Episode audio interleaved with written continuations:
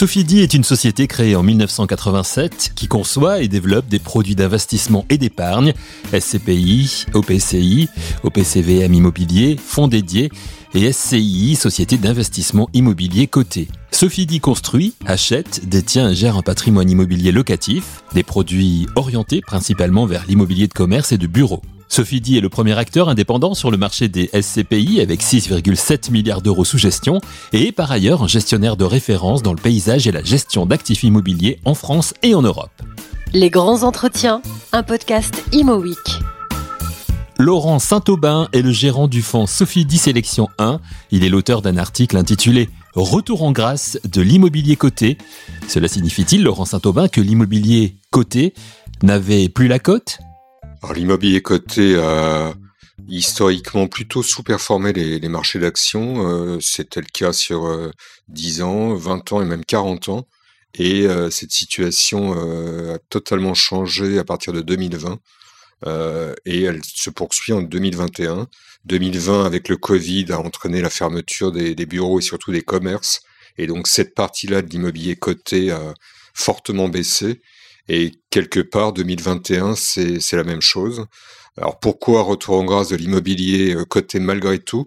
Euh, C'est qu'on est dans un, à mon avis, dans un contexte de retournement euh, de la grande de, la grande hausse des marchés qui a commencé en octobre 2020 avec l'annonce de, Pfizer, donc euh, préférence pour les cycliques, préférence pour euh, tout ce qui était lié au rebond et à la réouverture de l'économie.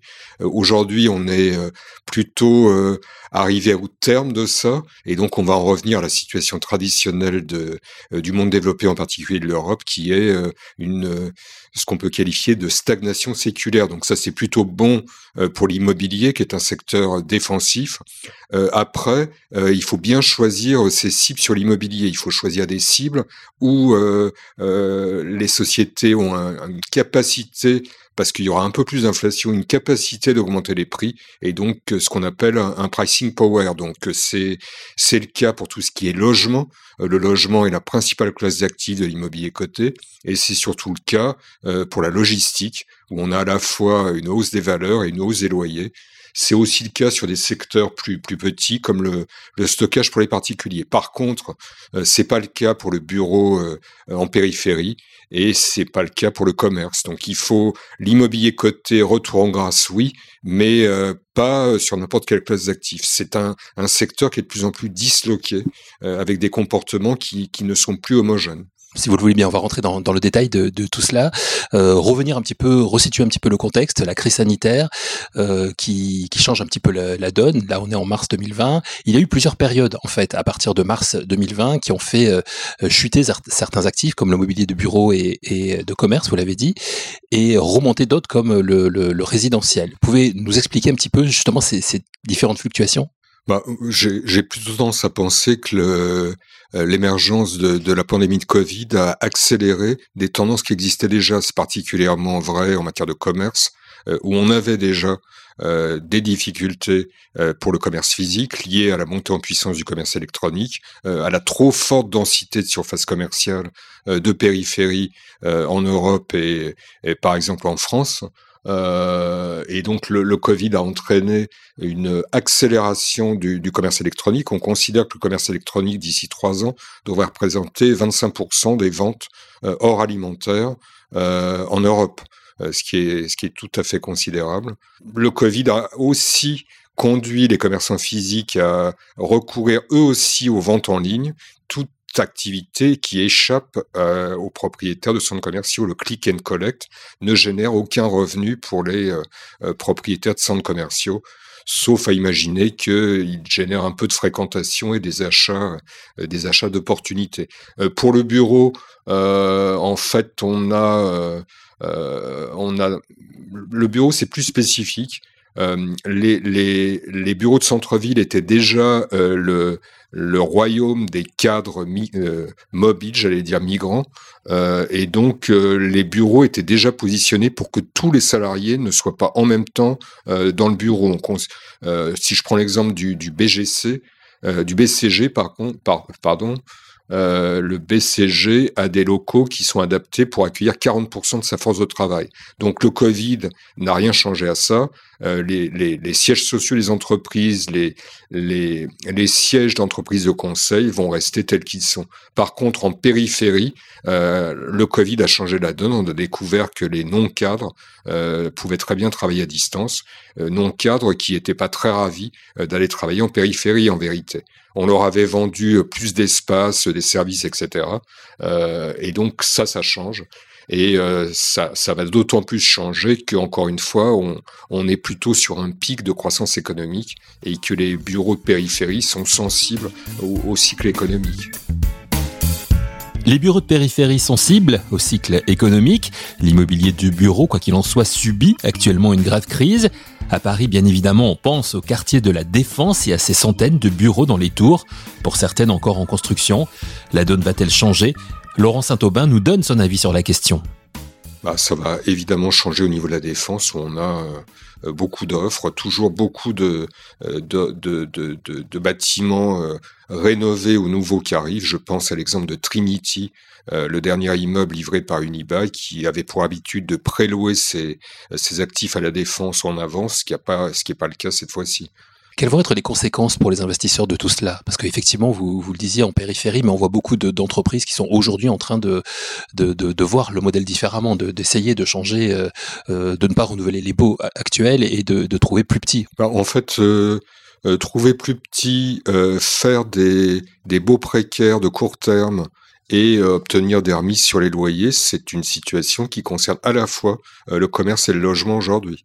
Euh, plus de 50% des baux d'Unibail euh, Rodamco en commerce ont été euh, renouvelés en 2000, au premier semestre 2021, l'ont été sur des baux inférieurs à 3 ans, avec d'ailleurs des baisses de loyer moyennes de 14%. Donc cette précarisation des baux, cette réduction des surfaces et des loyers, elle est tout à fait à l'ordre du jour. Euh, quelles conséquences pour les investisseurs? Bah, accentuation de la tendance des années précédentes, c'est-à-dire une focalisation du marché entre deux, deux classes d'actifs qui ne se, euh, qui ne fonctionnent plus vraiment ensemble. Les taux de capitalisation sur le prime continuent de, de baisser, donc les valeurs d'augmenter. Le prime, c'est la logistique, euh, c'est le bureau de centre-ville.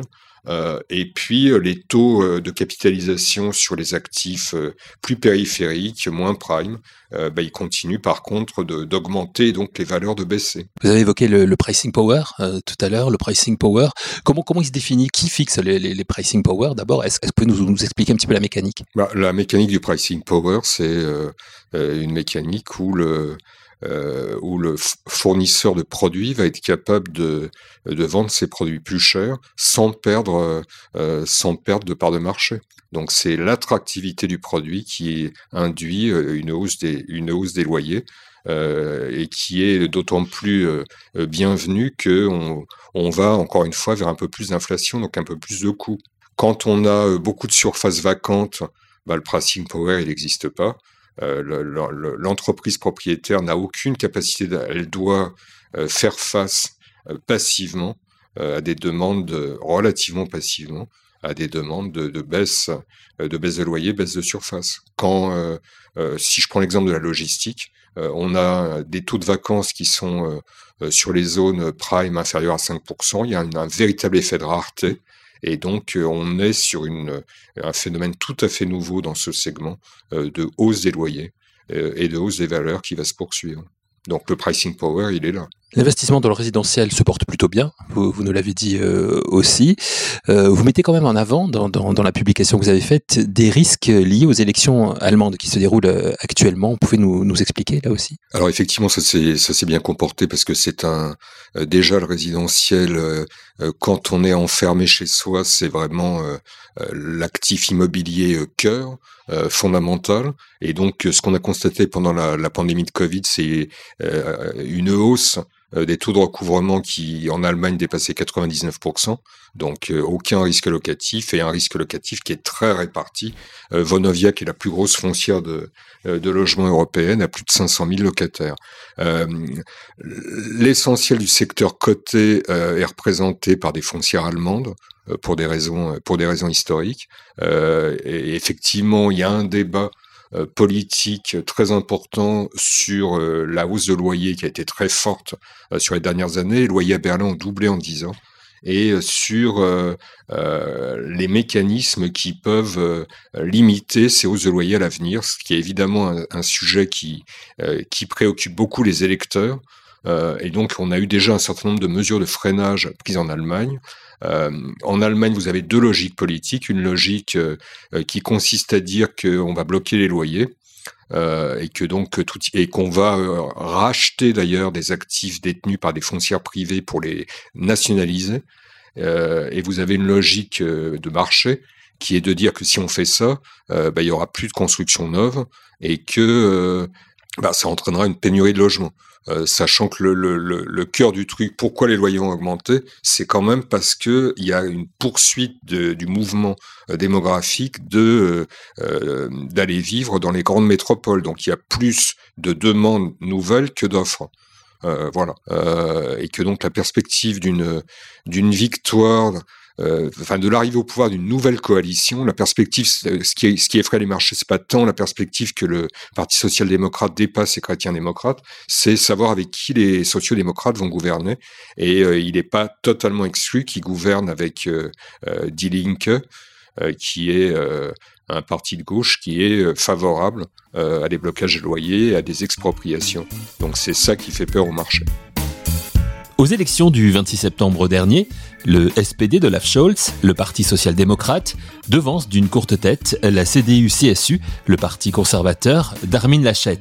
Les tractations ont commencé pour former une coalition et désigner le futur chancelier qui dirigera l'Allemagne pour quatre ans après le départ d'Angela Merkel qui quittera ses fonctions après ses années passées à la chancellerie. Du coup, et même si la chose semble peu probable, si le SPD faisait une alliance avec l'aile la plus à gauche, quelle pourrait être la conséquence sur le marché immobilier européen et français?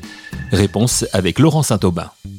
Bah, ça aurait une, influence rapide sur les perspectives euh, bénéficiaires de, ces sociétés. Si on, si on bloque les loyers, que tous les travaux de modernisation ne sont plus euh, pris en compte euh, pour augmenter les loyers, ça change, ça change un peu la donne, ça rend l'investissement moins attractif. Même si encore une fois, ça n'empêchera pas les prix de pas les loyers, mais les prix de continuer d'augmenter, parce qu'encore une fois, il y a plus de demandes que d'offres. Dans votre analyse justement sur euh, l'immobilier euh, coté, vous évoquez le stop picking. Euh, ça veut dire quoi? Piocher dans les, les, les, les bourses, les valeurs intéressantes à, la bourse, c'est ça? C'est une solution ça pour les investisseurs? Moi, moi, je pense qu'il faut, faut avoir une vision macroéconomique et thématique en premier lieu.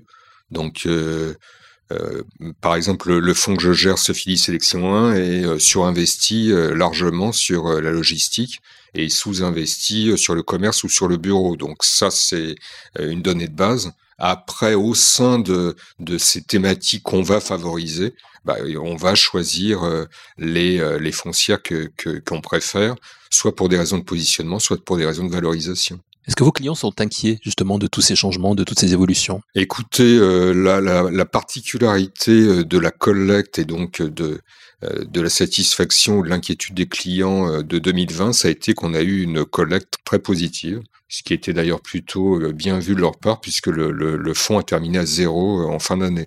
2021 est, plus compliqué. on voit bien qu'il y, a un changement de paradigme boursier avec quand même un début de normalisation des politiques monétaires. ce retour de l'inflation qu'on n'a pas vu depuis 40 ans. et effectivement, euh, la, prise de conscience que l'immobilier s'écrit avec l'immobilier coté s'écrit avec un S aujourd'hui. Euh, il n'y a plus il y a plus une classe d'actifs euh, compacte et ayant le même comportement. Donc ça, ça, ça suscite des questions. C'est toujours bien de, de débattre. Et en fait, je suis là pour essayer de d'expliquer les choses et de rassurer ou de, de donner mon point de vue, en tout cas, aux, aux gens qui me font confiance et qui investissent dans le fond. Est-ce que c'est plus compliqué de se projeter justement dans, le, dans, dans votre métier de, de, de, de, gérant de fonds que, que, que vous êtes? Est-ce que c'est plus compliqué de parce que l'immobilier, forcément, les, les, les, actifs immobiliers, c'est quelque chose sur lequel on se projette à plus ou moins long terme, à plutôt long terme d'ailleurs. Bah, ce qui est formidable avec l'immobilier, c'est que toutes les toutes les tendances euh, euh, toutes les évolutions euh, des, des, des, modes de vie se traduisent par ont un habillage immobilier. Donc suivre les nouvelles tendances avec l'immobilier, c'est assez facile. l'immobilier, c'est aussi bien parce que, encore une fois, c'est une classe d'actifs extrêmement diverse on, parle toujours de visibilité en bourse. En fait, la visibilité, on n'en a jamais. On est toujours. Euh, enfin, la, vie est comme ça. Heureusement, elle est pleine de surprises. Et donc, je peux jamais rester assis sur euh, euh, sur ma chaise en pensant que tout va continuer comme ça sans rien faire. C'est en permanence, il faut se remettre en cause. donc c'est pas c'est pas pire c'est pas pire qu'avant. Quand on s'intéresse au monde, à la société, c'est un, un point un point d'observation euh, magnifique. L'expérience est quelque chose d'important euh, dans ce métier. Le passé n'augure pas de l'avenir, mais l'an dernier, dans, dans toutes ces perturbations, j'ai réussi à maintenir la, une stabilité de la valeur des parts. Donc, euh, c'est la preuve que c'est possible, en tout cas. C'est un rendement à combien aujourd'hui, le, fonds que vous gérez? Donc, le fonds fait 170 millions et sa progression, donc, euh, euh, de plus 13% depuis le début de l'année. Plus 13% depuis le début de l'année, ce qui fait du fonds Sophie 10 Sélection 1 un placement particulièrement rentable. Laurent Saint-Aubin en est le gérant au sein de Sophie 10. Merci à lui pour son analyse. Merci à vous d'avoir suivi cette émission. On se retrouve très vite pour un nouvel épisode de Les grands entretiens, un podcast Imo Week.